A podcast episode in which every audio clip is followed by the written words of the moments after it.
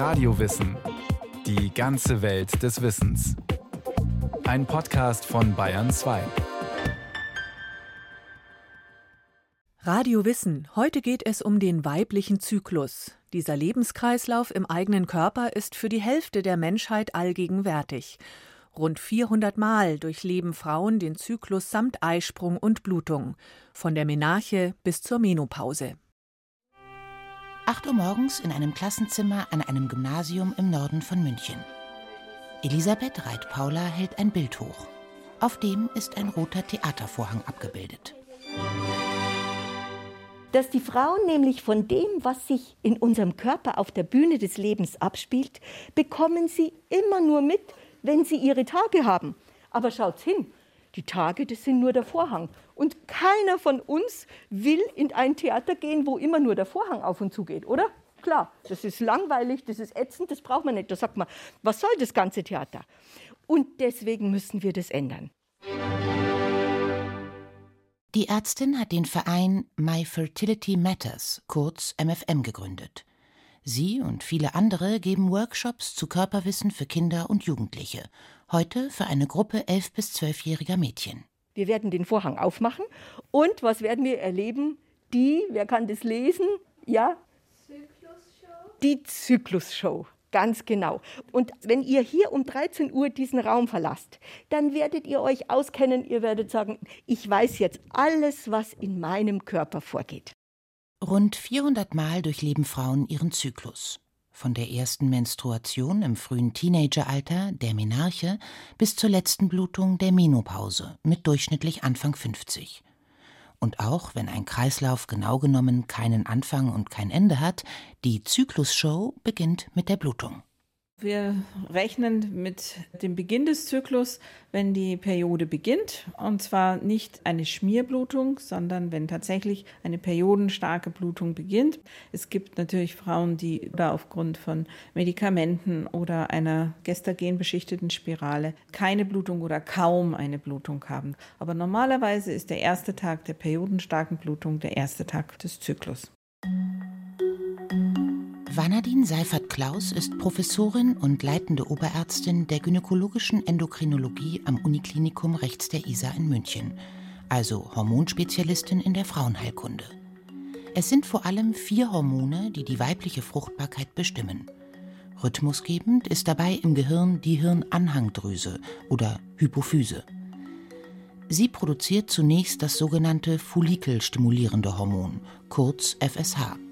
FSH regt Follikel, also Eibläschen, in den Eierstöcken zum Wachsen und Reifen an. Dazu kommt das luteinisierende Hormon, kurz LH, ebenfalls gesteuert aus der Hirnanhangdrüse. FSH stimuliert das Eibläschen und LH sorgt durch einen relativ plötzlichen, starken Anstieg kurz vor dem Eisprung als Signal dafür, dass der Eisprung stattfindet. Und das ist ein tolles Beispiel für Biorhythmus, weil ziemlich genau 36 Stunden zwischen diesem Signal und dem dann tatsächlich erfolgenden Eisprung liegen. FSH und LH sorgen also dafür, dass in einem der beiden Eierstöcke mehrere Eibläschen reifen, von denen schließlich ein einziges seine Eizelle freigibt. Aber was ist eigentlich mit dem berühmtesten weiblichen Sexualhormon, dem Östrogen? Im Klassenzimmer spricht Elisabeth Reit-Paula gerade von den besten Freundinnen der Mädchen. Solche besten Freundinnen entstehen bei uns im Körper auch auf dieser Schutzhülle von dem aufgeweckten Eibläschen. Und jetzt müssen wir den Namen unserer besten Freundinnen in unserem Körper kennenlernen. Das sind die, wer kann denn das sagen? Östrogenfreundinnen? Ja, man betont ausnahmsweise die letzte Silbe. Das sind die Östrogenfreundinnen. Die Östrogenfreundinnen sind als rote Herzen aufgedruckt auf durchsichtige kleine Plastikbälle mit einem goldenen Kügelchen darin, dem Eibläschen mit Eizelle. Als Eierstöcke hat Elisabeth Reit-Paula zwei glitzernde Schatzkästchen aufgestellt. Bunte Samttücher stellen Eileiter, Gebärmutter und Vagina dar. Die Östrogene, gebildet auf den Eibläschen, sorgen dafür, dass Schleimhaut in der Gebärmutter aufgebaut wird. Mit Reit Paulas Worten: Die besten Freundinnen richten die Wohnung schön her für einen besonderen Gast, der später kommen könnte. Ein befruchtetes Ei. Ein hoher Östrogenspiegel öffnet außerdem den Eingang zur Gebärmutter, der Cervix. Sie ist normalerweise durch einen zähen Schleimpfropf verschlossen, als Schutz vor Keimen. Kurz vor dem Eisprung verflüssigt sich der Pfropf. Der Schleim wird spinnbar, sagen Fachleute. Das heißt, dass der so Fäden zieht. Das nehmen manche Frauen als klaren Ausfluss wahr. Und das ist eben nur, wenn hohes Östrogen im Körper unterwegs ist. Und das ist ein Zeichen dafür, dass die Frau Östrogen bildet und dass der Eisprung wahrscheinlich nicht mehr weit weg ist. Im Klassenzimmer schneidet die Workshopleiterin gerade das große fleischige Blatt einer Aloe Vera Pflanze an. Dickflüssiger, klarer Saft tritt in perlenartigen Tröpfchen an der Schnittfläche des Blattes aus. Eine ganz tolle Heil- und Kosmetikpflanze. Schaut mal her, ihr kennt die. Eine Aloe Vera. Und diese Aloe Vera, schaut mal her, die hat eine Flüssigkeit in sich, die lässt sich hier so in Fäden ziehen. Luciana, mach mal Daumen und Zeigefinger so und jetzt mach mal deine Augen zu. Wenn du jetzt ein Mädchen wärst, das keine Ahnung hat und du hast es beim Abwischen auf der Toilette, wie ging es dir da? Ganz schön eklig. Und in Wirklichkeit, wenn man das jetzt weiß? Dann ist es eigentlich ganz okay. Dünnflüssiger Zervixschleim kündigt den Eisprung an. Leicht erhöhte Körpertemperatur ist später dann ein Zeichen dafür, dass der bereits stattgefunden hat. Sicher feststellen, ob und wann genau eine Frau fruchtbar ist oder war, kann man also eigentlich erst immer hinterher. Aber warum ist diese fruchtbare Phase so sehr verschleiert? Ganz im Gegensatz zu anderen Primaten. Schimpansenweibchen zum Beispiel zeigen durch eindeutig sichtbare rote Schwellungen am Hinterteil, dass sie gerade fruchtbar sind. Warum haben Menschenfrauen dagegen einen sogenannten verdeckten Eisprung, sodass von außen nicht erkennbar ist, wann sie schwanger werden könnten? Abschließend beantwortet ist die Frage nicht, aber Karel van Schaik, emeritierter Professor für Anthropologie an der Universität Zürich, liefert eine anerkannte mögliche Erklärung. Es gehe um den Schutz der Säuglinge. In den Kleingruppen der Jäger- und Sammlerkulturen hatten Frauen mehrere Sexualpartner, von denen jeder als Vater in Frage kam, eben weil der genaue Zeitpunkt der Fruchtbarkeit nicht klar war. So waren laut van Schaik die Nachkommen vor gezielter Tötung durch Nichtväter geschützt. Bei allen Menschenarten gibt es ein hohes Infantizidrisiko durch Menschen, die nie gepaart haben. Deshalb diese Promiskuität. Hier geht es um potenziell Überleben oder nicht. Es gibt zum Beispiel Völker, wo Vaterschaft geteilt wird durch Männer und die ganze Ideologie von diesen Gruppen ist darauf ausgerichtet. Das bedeutet also, dass der Partner ist häufig der Vater, aber eben nicht immer, damit die anderen Männer keine bösen Absichten gegenüber die Kinder haben. Der verdeckte Eisprung und Promiskuität. Diese Kombination halte generell Aggressionen und Gewalt innerhalb einer Gruppe niedrig. So sei das zumindest bei unseren nahen Verwandten zu beobachten, so der Wissenschaftler. Wir reden so über diesen verdeckten Eisprung genau deshalb, weil es eine Quelle der wir nennen es Hebelwirkung der Macht der Frauen ist, um sich damit männliche Dominanz zu entziehen. Wir sehen es bei den Bonobos und bei grünen Meerkatzen, dass wo dieser Eisprung verdeckt ist, die Männchen sich zurückhalten, sowohl in ihren Konkurrenz mit anderen Männchen als in der Aggression und Drohung und, und so weiter gegenüber den Weibchen, weil sie nichts davon haben. Zurück aus der Jäger- und Sammlerzeit ins Heute und an die Uniklinik. Der Vorgang des Eisprungs selbst gibt Forschenden im Detail nach wie vor Rätsel auf, erklärt Vanadin Seifert-Klaus. Die Vorgänge, die im Eierstock zum Eisprung führen, das sind Apoptose-Vorgänge, wo eben einige Zellen zugrunde gehen, ganz gezielt, damit die Wand da nachgibt und die Eizelle freigegeben werden kann. Die sind tatsächlich immer noch Gegenstand der Forschung, weil die natürlich im Menschen nicht so gut zu studieren sind. Und auch der weitere Weg der freigesetzten Eizelle ist erstaunlich. Während nämlich eine Eizelle aus dem Eierstock in den Bauchraum gespült wird, hat der betreffende Eileiter sein trichterförmiges Ende schon in Empfangsposition gebracht. Tentakelartige Fransen, die sogenannten Fimbrien rund um den Eileitereingang, wissen offenbar genau, wo am Eierstock sie die austretende Eizelle auffangen müssen. Jetzt beginnt die zweite Zyklushälfte, in der der Östrogenspiegel absinkt. Die Eizelle selbst ist nur wenige Stunden lang befruchtungsfähig. Die Gebärmutterschleimhaut ist bereits dicker geworden, dank der Östrogene. Im Workshop lernen die Mädchen, dass es neben einer männlichen Spermienzelle jetzt noch eine Art Party- oder Catering-Service braucht für den Gast, der vielleicht kommt. Es geht um ein weiteres Hormon, das Progesteron. Erst Progesteron macht eine Schwangerschaft möglich. Das heißt, der Wachstumsreiz vom Östrogen, dem wird etwas entgegengewirkt. Das Bett wird sozusagen äh, geglättet und die Drüsen in der Gebärmutterschleimhaut fangen an, sich zu schlängeln, differenzieren und bilden Nährstoffe, die bereit wären, wenn eine Eizelle implantieren würde, diese Eizelle zu ernähren und zu schützen für die nächsten zwölf Wochen, bevor sich die Plazenta bildet. Gebildet wird das Progesteron im Rest des Follikels. Nach dem Motto Alles wird wiederverwendet, lagert die jetzt leere Verpackung der Eizelle große Mengen Cholesterin, also Fetttröpfchen, ein und bildet so den sogenannten Gelbkörper. Mit dem Cholesterin als Vorläuferstoff verwandelt sich nun der ganze Eierstock in eine Progesteronfabrik.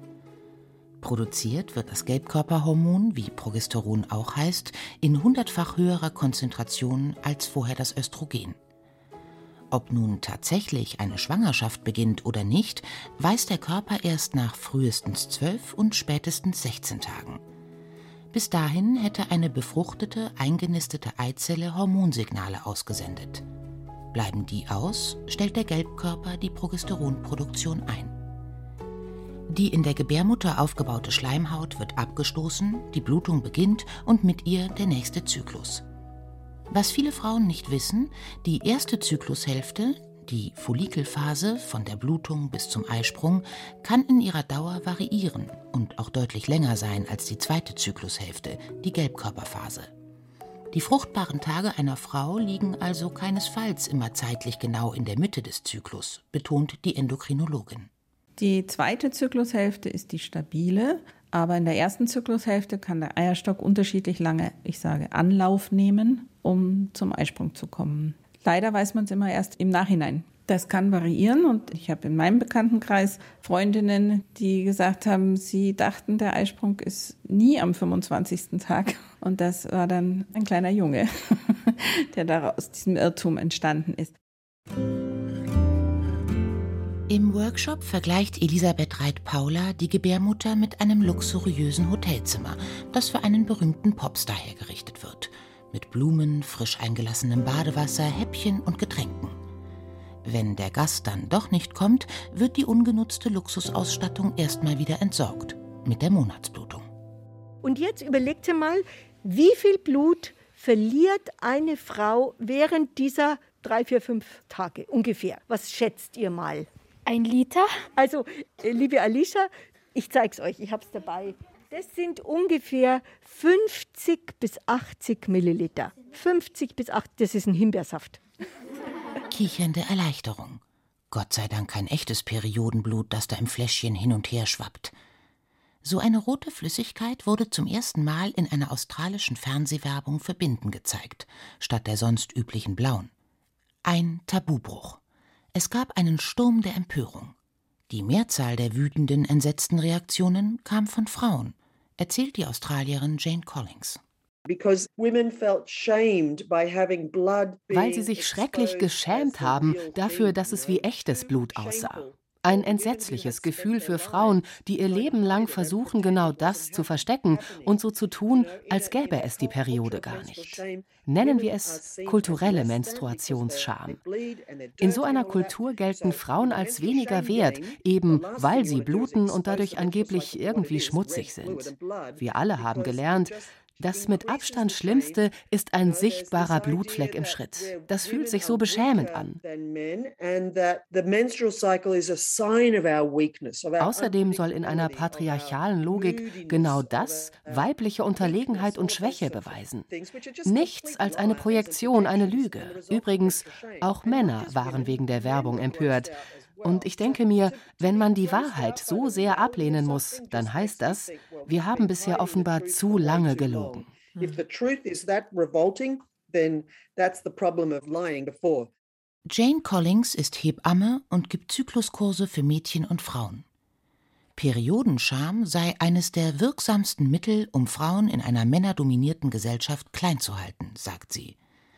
Ein tief sitzendes Gefühl von Minderwertigkeit wegen des eigenen Körpers und des Zyklus. Mädchen würden von Anfang an lernen, das alles sorgsam zu verstecken und so zu tun, als sei da nichts. Dabei sei die Menarche, so Collins, die weibliche Initiation ins Erwachsenenleben und damit ein Grund zu feiern.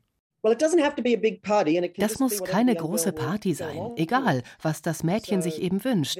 Es sollte mit einem positiven Gefühl verbunden sein.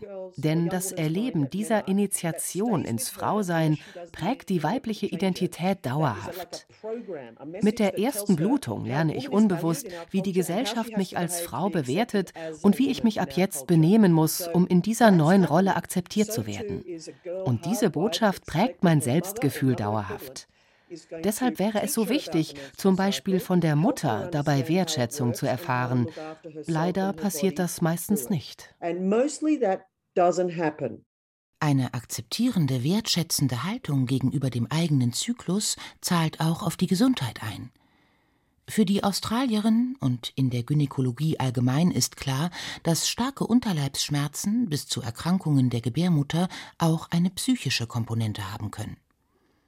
Gleichzeitig tun sich viele Frauen schwer, das Auf und Ab der Hormone entspannt anzunehmen. Sie haben verinnerlicht, was ihnen eine durchgetaktete Arbeitswelt als Ideal vorgibt. Immer gleichbleibend hohe Leistung bringen. Ein Krankheitstag wegen Regelschmerzen und dem dringenden Wunsch nach Ruhe? Auf keinen Fall. Zu groß ist immer noch die Sorge, als schwach und unzuverlässig zu gelten. Hormonfachfrau Seifert Klaus Frauen sind zyklische Wesen durch diese Biologie. Und natürlich in einer Leistungsgesellschaft passt nicht alles, was damit einhergeht, in die Zeit. Und man erlebt manchmal einen Konflikt zwischen den äußeren Anforderungen und dem eigenen Empfinden oder auch den eigenen Wünschen oder Bedürfnissen. Und dann kann es je nach Situation, je nach Lebensphase sinnvoll sein, dem einen oder dem anderen nachzugehen. Und ich denke, dass wir diese Freiheit haben, ist doch eigentlich wunderbar. Die Freiheit, auch auf den Körper zu hören und je nach Zyklusphase mal voller Energie und strahlend präsent zu sein oder während der Menstruation auch eine Pause zu machen, wenn nötig, dazu passt der Trend, den Seifert Klaus wahrnimmt, dass nämlich mehr junge Frauen als früher nicht mehr so selbstverständlich die Pille zur Verhütung schlucken wollen. Vor allem, weil kritischer als früher auf mögliche unerwünschte Nebenwirkungen geschaut wird. Aber womöglich auch, weil das Hormonpräparat den Zyklus unterdrückt und damit das Gespür für den eigenen Körper, so die Vermutung der Ärztin. Es kann sein, dass junge Frauen sich eben nicht nur so linear als weibliche Männer sehen möchten und funktionieren möchten und alles darauf ausrichten wollen, sie sich auf ihre Weiblichkeit stärker zurückbesinnen und da mehr auf sich hören möchten. Solange das dann nicht zu ungeplanten Schwangerschaften führt, bin ich sehr dabei. Man kann den Zyklus als eine Abfolge innerer Jahreszeiten betrachten. Die Menstruation würde dann dem Winter entsprechen, in dem alles ruht, das Alte stirbt und Platz macht für Neues. Die Follikelphase der reifenden Eibläschen wäre der Frühling, in dem alles wächst und gedeiht und im Sommer gipfelt, dem Eisprung, um sich dann, wenn keine Schwangerschaft beginnt, über den Herbst in der dritten und vierten Zykluswoche wieder Richtung Winter zu bewegen. Diese inneren Wellen lassen sich sogar für Anforderungen im Alltag nutzen, meint Jane Collins. Sie erzählt von Frauen, die versuchen zum Beispiel den Termin für eine wichtige Präsentation im Job um die Eisprungzeit herumzulegen, weil sie wissen, dass sie dann besonders strahlend und überzeugend rüberkommen. Andere organisieren sich Kinderbetreuung für die Zeit der Blutung, um ein paar Stunden mit Wärmflasche auf dem Sofa liegen zu können. Wieder andere sind womöglich gerade in ihrem Winter besonders energiegeladen. Eine echte Herausforderung können die Tage vor den Tagen sein, also der Herbst, wenn sich PMS bemerkbar macht, das prämenstruelle Syndrom. Dann fühlen sich manche Frauen körperlich unwohl und sehr dünnhäutig, die berüchtigten Stimmungsschwankungen, vor allem wenn sehr hohe Hormonspiegel schnell absinken. Der Herbst ist Erntezeit, wie im Garten auch. Man sieht die Ergebnisse einer Entwicklung. Manche Frauen erkennen deutlicher als sonst, was für sie nicht passt, und drücken ihre Wahrheit und auch Unzufriedenheit aus, sind nicht mehr die ganze Zeit lieb und nett wie sonst. Und das wird pathologisiert, oder es heißt, die ist zickig und anstrengend. Dabei ist PMS eine Chance, die Dinge klar zu sehen, auch die unschönen. Aber wir machen draus, irgendwas stimmt nicht mit mir. Während einige Frauen ihre inneren Jahreszeiten sehr deutlich spüren, bemerken andere fast nichts. Gemeinsam ist allen, dass der weibliche Hormonkreislauf einen Rhythmus vorgibt. Die Hebamme und Körperlehrerin Jane Collins findet, Frauen dürften diesem Rhythmus ruhig ab und an lauschen, statt ihn beschämt zu verstecken. Because das führt direkt zu einem negativen körperlichen Selbstbild und zu einem geringen Selbstwert und bei Teenagern oft sogar zu selbstschädigendem Verhalten wie Essstörungen. Oder sie lassen sich zum Sex drängen, nur um zu gefallen und Erwartungen zu erfüllen. Mädchen sollen zu selbstbewussten jungen Frauen werden können, die ihren eigenen Körper respektieren. Im Klassenzimmer der sechsten Jahrgangsstufe ist die Zyklusshow zu Ende. Elisabeth Reit-Paula packt die bunten Stoffe, Filzherzen und goldenen Kugeln zusammen. Bei den Mädchen ist die Botschaft, dein Körper ist ein echtes Wunder, angekommen. Ich habe jetzt persönlich nicht mehr so viel Angst über meine Periode. Und ich fand super, dass sie es so schön erklärt hat. Und ich kann es jetzt mehr verstehen. Was ich am interessantesten fand, war das mit den Östrogenfreundinnen. Die halt helfen, zu einer Frau zu werden. Dass da so viel Luxus ist. Also fand ich das echt cool. Was ich nicht wusste, war, dass die Blutung kein Schmutz war, weil es mir auch gesagt wurde, es ist einfach viel besser, wenn man das weiß.